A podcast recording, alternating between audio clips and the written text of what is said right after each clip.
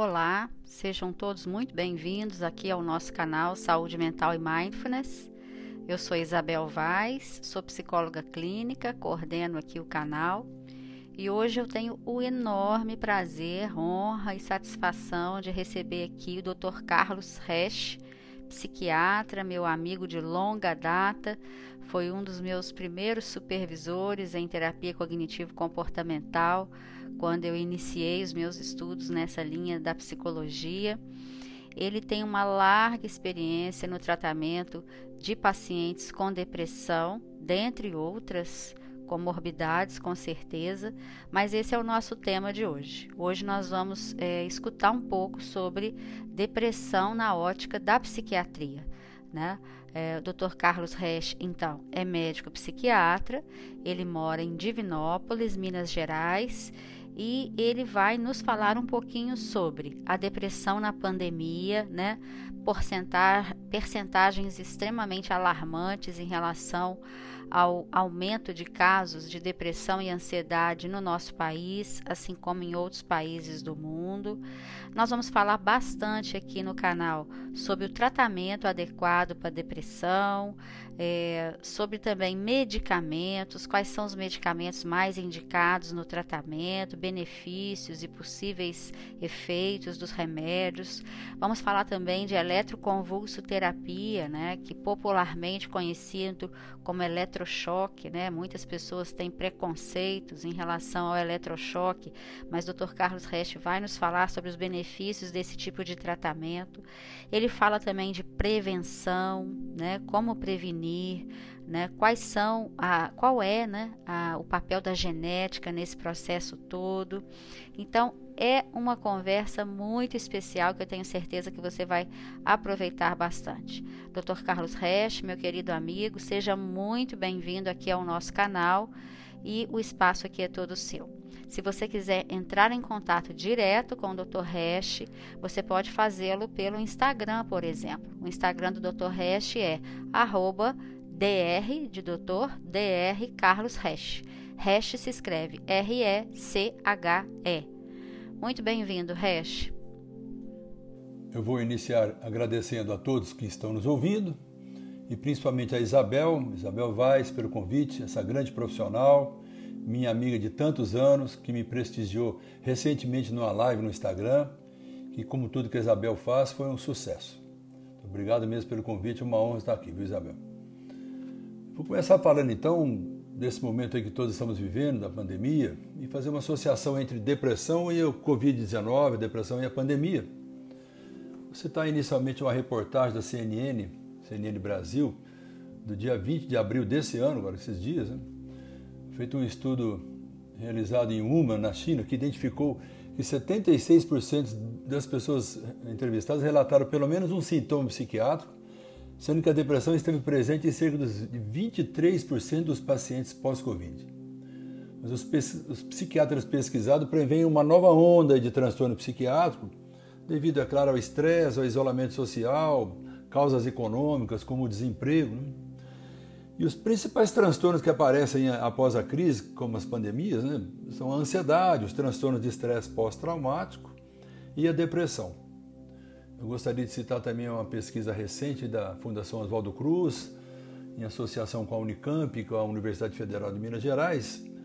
Essa pesquisa visava é, perceber como a pandemia está afetando a vida dos brasileiros. E houve a participação de 40 mil brasileiros, 45 mil pessoas.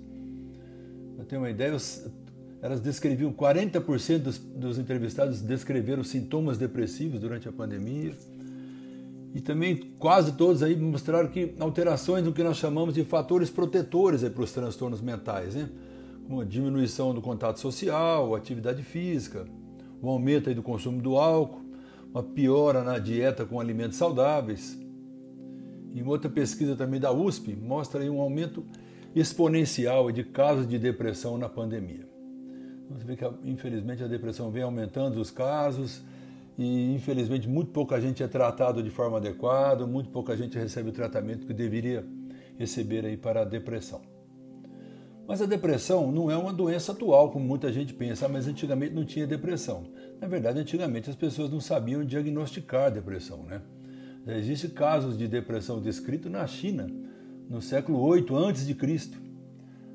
Lá na Grécia Antiga, o Hipócrates já falava da melancolia, que é chamada de bile. A melancolia vem da palavra bile negra, porque chamava que a, as biles né, que eles citavam é o que controlava o nosso humor no organismo, e principalmente a, a bile negra, que o excesso dela que causava depressão. Ele até descreve um, um quadro de depressão interessante, é uma aversão à comida, falta de ânimo, insônia, irritabilidade, inquietação. Se o medo e a tristeza duram muito tempo, tal estado é próprio da melancolia. Isso foi Hipócrates que falou lá na Grécia Antiga, entre 460 e 370 a.C. Você vê que não é uma doença nova, né?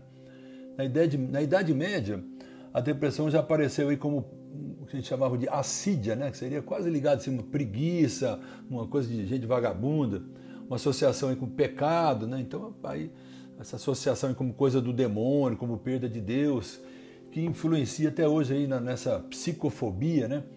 nessa aversão, nessa fobia que as pessoas ainda têm, esse preconceito que ainda existe com outras doenças mentais. Né? Vem lá da Idade Média. Né? No Renascimento, você tem a história relata do primeiro livro escrito sobre depressão. O primeiro livro sobre depressão é de 1621.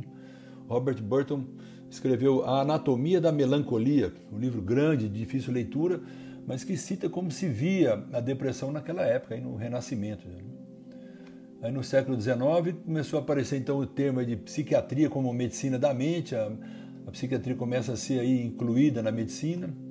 E no século XX, minha figura aí conhecida do Freud, com o livro Luto e Melancolia, em 1944, Lewis descreve, descreve a primeira vez a depressão como uma doença isolada. Em 1957 aparece o primeiro tratamento aí com antidepressivos, já que nós vamos citar mais tarde sobre eles. E atualmente? Atualmente nós temos aí mais de 120 milhões de pessoas no mundo com depressão, mais de 17 milhões de depressivos no Brasil. É a segunda maior causa de incapacidade para o trabalho no mundo, perdendo apenas para as doenças cardiovasculares. Mas afinal de contas, o que é a depressão? Bem, a depressão é uma doença.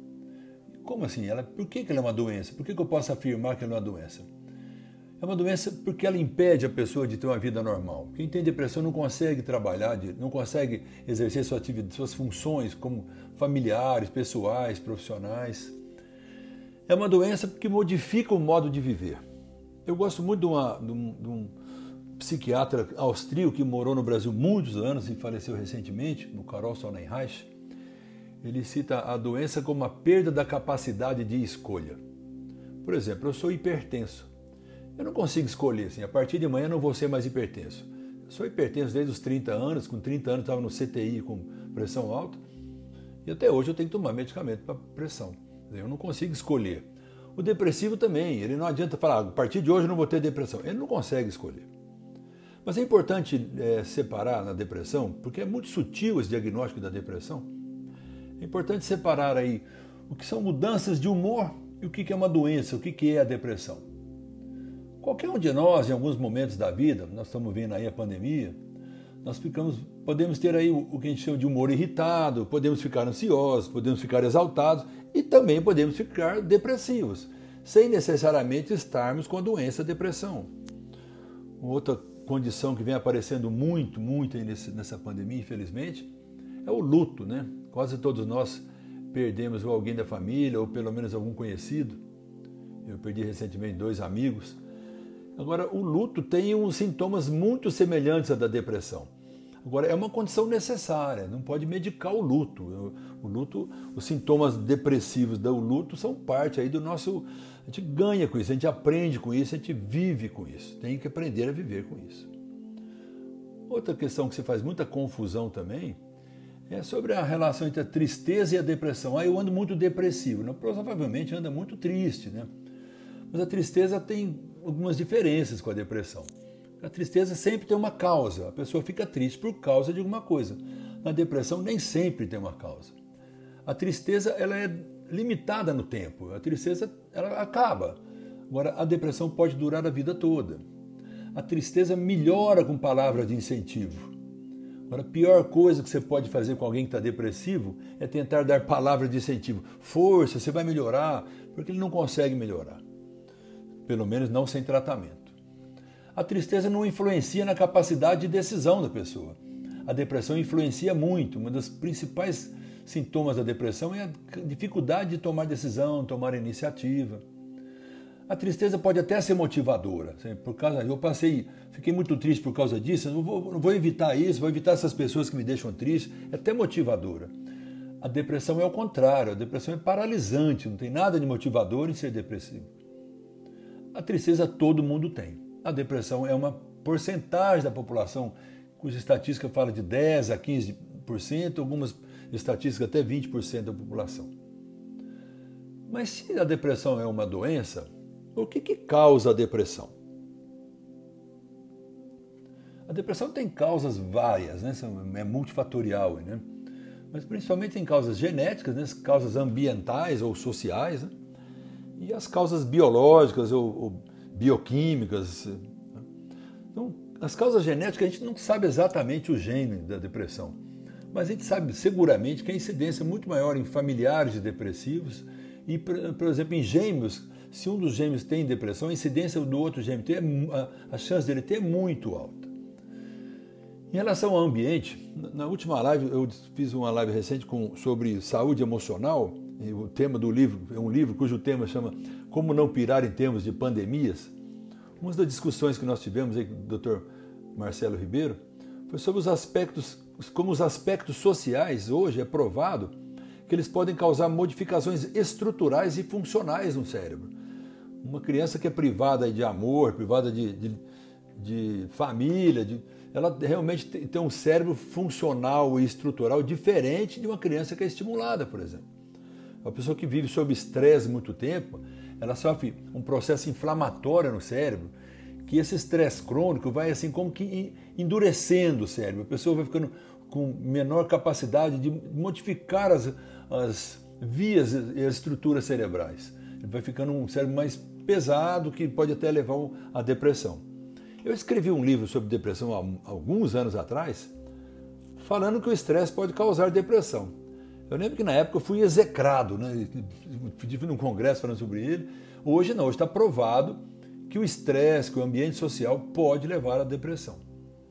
O ambiente então pode tanto estimular como eu diria que pode engessar o cérebro. Tá? E as causas biológicas? As causas biológicas, assim, nós sabemos que algumas vias podem ser alteradas na depressão, algumas vias, alguns circuitos cerebrais, algumas vias no cérebro, né? alguns circuitos cerebrais, algumas estruturas cerebrais podem ser modificadas com a depressão. Principalmente uma área do cérebro, que é o córtex pré-frontal, dorso lateral esquerdo, esse nome bonito, é uma área do cérebro que toma decisão, que toma iniciativa, é a área da vontade, está envolvida aí na área da vontade. E esta área do cérebro fica comprometida na depressão. Ela fica hipofuncionante, ou seja, ela não funciona direito. Então, se a área do cérebro que toma decisão, toma iniciativa, não funciona direito durante a depressão, é por isso que a pessoa depressiva tem dificuldade de tomar decisão, dificuldade de tomar iniciativa, acha tudo muito difícil, aquilo que ela gostava antes passa a não gostar mais, porque a área do cérebro que escolhe as coisas, que toma decisões, a área da vontade está comprometida aí na depressão.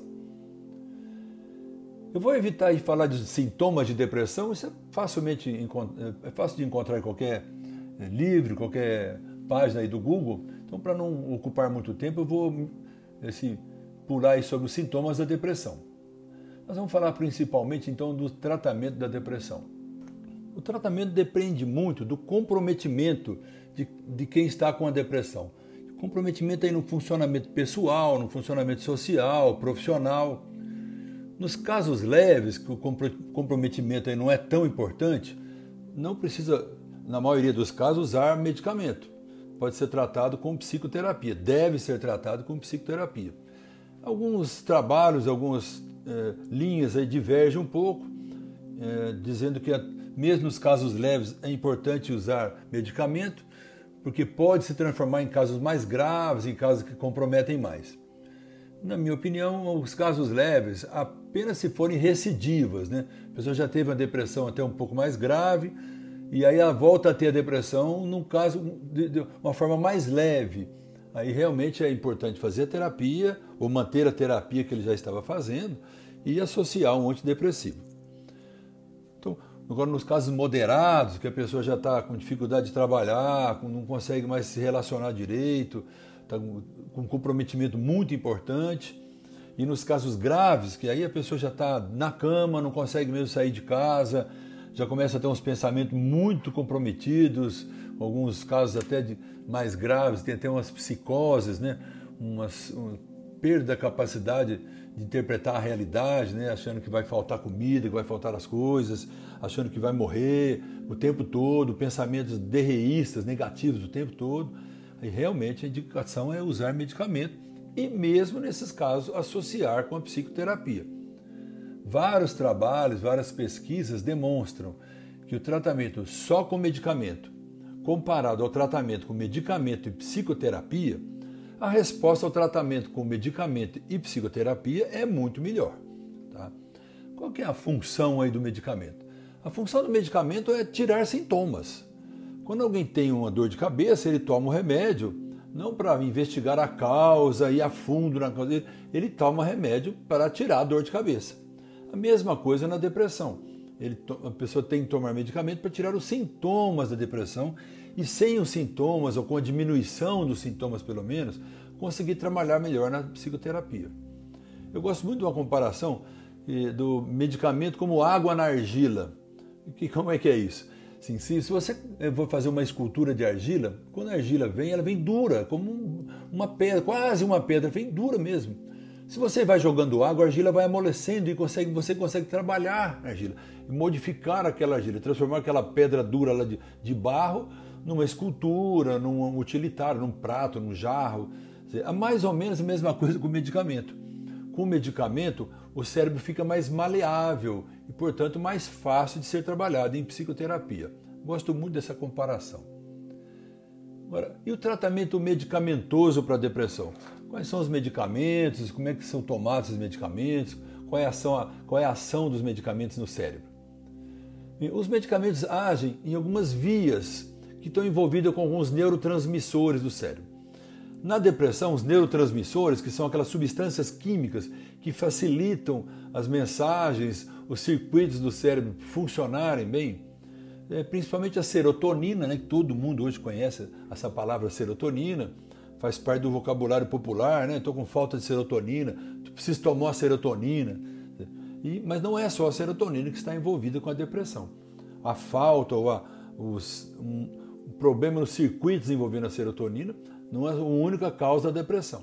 Então, outros neurotransmissores envolvidos na depressão é a noradrenalina, a dopamina, o GABA, que é o ácido gamo-amino butírico, o nome é difícil, mas vamos falar GABA, né? E atualmente se sabe da, da participação do, do neurotransmissor glutamato também nos casos de depressão, principalmente aí na questão dos aspectos cognitivos, né, que é memória, atenção, que são prejudicados aí com a depressão. E quais são os medicamentos para depressão? Principalmente, né, claro, os antidepressivos. Mas existem outros tratamentos que o psiquiatra pode lançar mão aí para tratar a depressão, que nós vamos falar mais no final. Existem quatro classes que nós chamamos, né, ou tipos aí de antidepressivos. Os IMAL, que a gente chama de, que chama de IMAL, que são os inibidores de uma enzima chamada monoamina oxidase os tricíclicos, que são medicamentos antigos, mas que ainda têm uma eficácia muito grande aí na depressão, hoje se sabe que tão grande quanto os novos medicamentos, né? Os inibidores eh, seletivos de recaptação de serotonina, né, que são os medicamentos que agem principalmente em serotonina, que são os mais usados atualmente. E outros inibidores de recaptação que nós vamos falar também mais, um pouco mais para frente. Vamos iniciar falando dos IMAL, os inibidores da monoaminoxidase. A gente quase não usa esses medicamentos, principalmente no Brasil.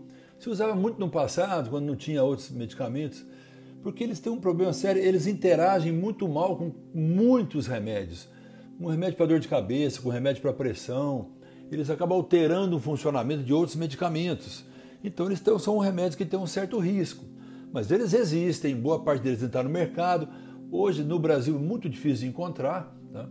Então os, os remédios para os medicamentos aí para depressão dessa classe de inibidores de monoaminoxidase são a tranil, tranilcipramina, que é o Parnat, a mocoblemida, que é a Aurorix, E hoje se encontra mais o, o NIAR, que é a selegilina, que é um remédio para Parkinson, que pode ser usado como auxiliar no tratamento de depressão. Mas é bom lembrar que para começar a tomar um, um, um, remédio dessa classe de remédios, tem que ficar um tempo sem tomar outros medicamentos. Eles podem realmente não, não combinar bem com outros medicamentos. Tá? Os principais efeitos colaterais, né, essa, essa dificuldade aí de, de interação com medicamentos. E outra coisa difícil também, eles causam muita hipertensão, crises hipertensivas, com alimentos que tem tiramina, que são quase todos os medicamentos que nós chamamos de tiragosto, né? São queijos fortes, salame, salaminhos, azeitonas, que tem tiramina, principalmente nos temperos aí. Então fica difícil o paciente aderir. Ele melhora, ele vai querer comer essas coisas. Então a dificuldade de aderência dele é restrição alimentar e uma baixa eficácia de alguns tipos aí desses medicamentos. Tá? É, vamos falar então agora dos antidepressivos tricíclicos, que foram praticamente os primeiros antidepressivos né, de, da década aí de 50, já, já tinha esse antidepressivo no mercado, antes até. O primeiro deles é o, a imipramina, que é o tofranil, Hoje quase não se encontra, se usa muito aí para crianças aí também que com enurese noturna, né? Outro também é o amitriptilina, que é o triptanol original, tem também o amitril, esse tem voltado com muita força no tratamento, porque tem se mostrado tão ou mais eficaz que muitos medicamentos mais recentes. Outro medicamento que muita gente conhece também é nortriptilina, que é o Pamelor. O Pamelor é o remédio mais usado no mundo aí para enxaqueca, por exemplo. Vocês vão ver que muitos antidepressivos aí têm a indicação para outros transtornos, né? Então também a clomipramina, que é o anafranil, hoje principalmente o clô. Então quase todos, como eu estava falando, quase todo antidepressivo tem, são indicados aí para ansiedade, alguns para outros transtornos, como transtorno obsessivo compulsivo, o toque, para disfunção erético, para alguns outros transtornos da compulsão, para enxaqueca. Tá? E os além dessas indicações que quase todo antidepressivo tem, o, os antidepressivos tricíclicos são usados muito nas depressões moderadas e graves, mas tem efeitos colaterais que dificultam usar, né? que tem muito ganho de peso, da sono, da tontura, da é, constipação, né? que a pessoa fica com o intestino preso, a visão turva, retenção urinária, pode dar taquicardia. Por isso tem dificuldade de aderência, né? tem muito efeito colateral e eles demoram muito para fazer efeito. Pode levar duas, três semanas e às vezes tem que tomar muitas vezes por dia. Então isso dificulta a pessoa aderir ao tratamento. Hoje os medicamentos antidepressivos mais usados, mais prescritos, não só por psiquiatra, mas por outros profissionais médicos que trabalham, tratam a depressão, tá? É, são os inibidores seletivos de recaptação de serotonina, os ISRS que são os muito conhecidos aí, a fluoxetina, o Prozac, que foi um boom quando foi lançado, que é a chamada pílula da felicidade, né? O Daforin, o Fluoxene, que são outras marcas de fluoxetina. A sertralina, que o original é o Zoloft, mas também tem o Acert, o Tolrest. A paroxetina, que é o Aropax, o Pondero, o Roxetin. A fluvoxamina, que é a primeira indicação para toque, por exemplo. Né? É o Luvox, agora também tem o Revoc. O citalopram, tem o Citar, o Procimax, o Maxapram.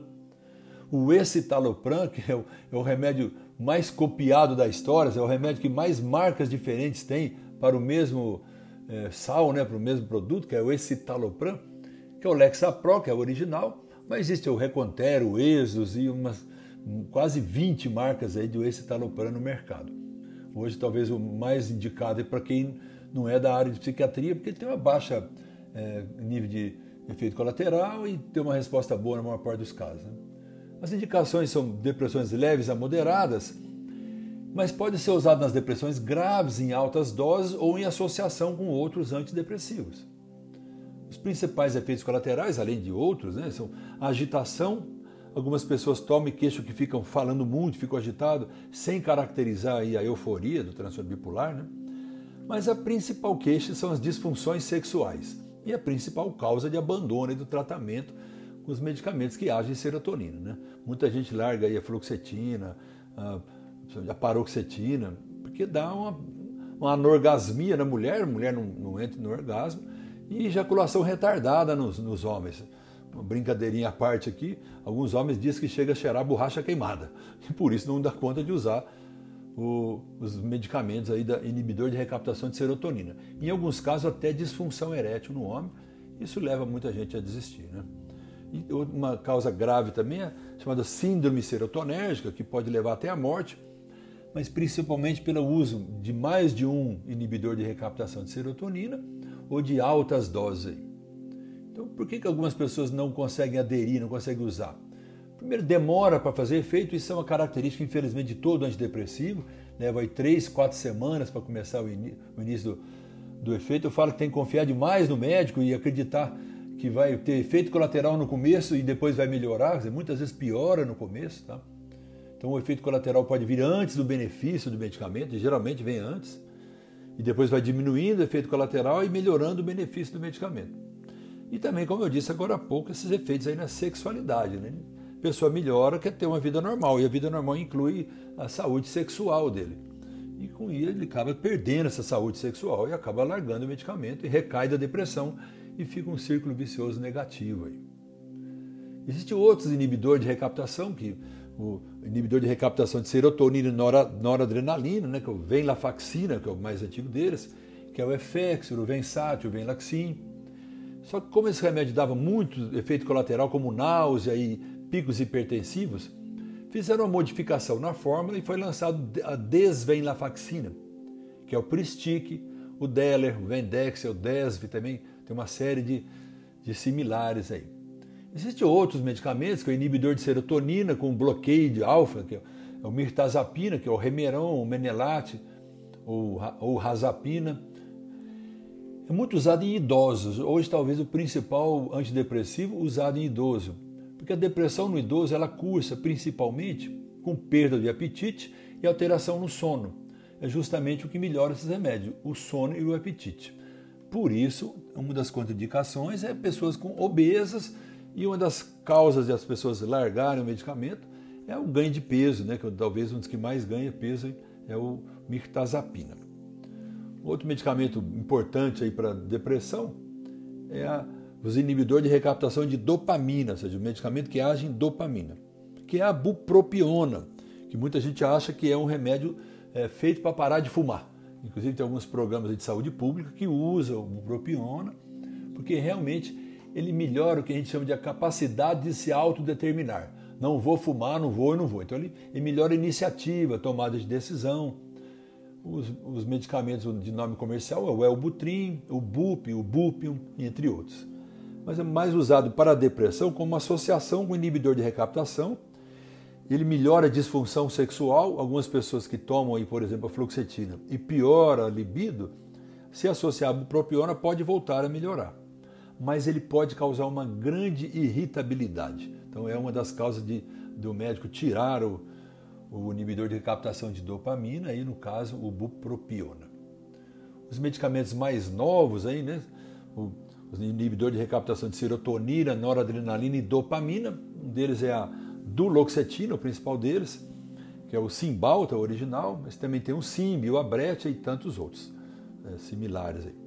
Então, é muito usado para depressão com sintomas psicossomáticos, né, que são sintomas físicos da depressão, principalmente dores difusas, e vem sendo, às vezes, muitas vezes, até receitado erroneamente aí por profissionais que não são da área da psi, né, não são psiquiatras, para pessoas com dores. Ele é um antidepressivo que diminui a percepção da dor. Então, com isso, a pessoa consegue lidar melhor com a dor.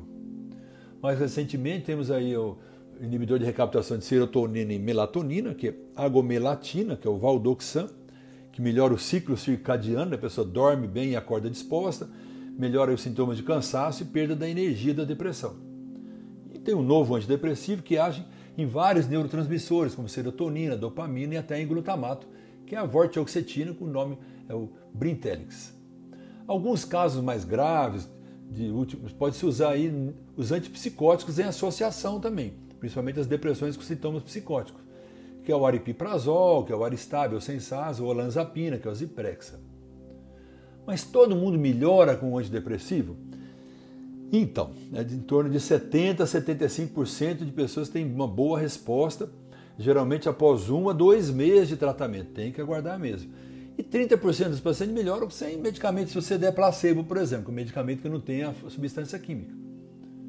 E a pergunta que sempre se faz é: quanto tempo eu vou tomar o medicamento? Não existe um consenso, mas existem algumas orientações. A primeira crise, em torno de seis meses a um ano, na segunda crise, um a dois anos, na terceira crise, dois anos ou por tempo determinado, na quarta crise, vai usar para sempre o medicamento. Mas existem outros tratamentos novos aí para depressão, alguns não tão novos, né?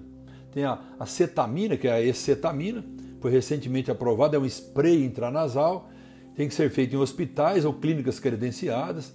E tem um, também o tratamento da ketamina injetável, que é off-label, mas já se faz muito no Brasil.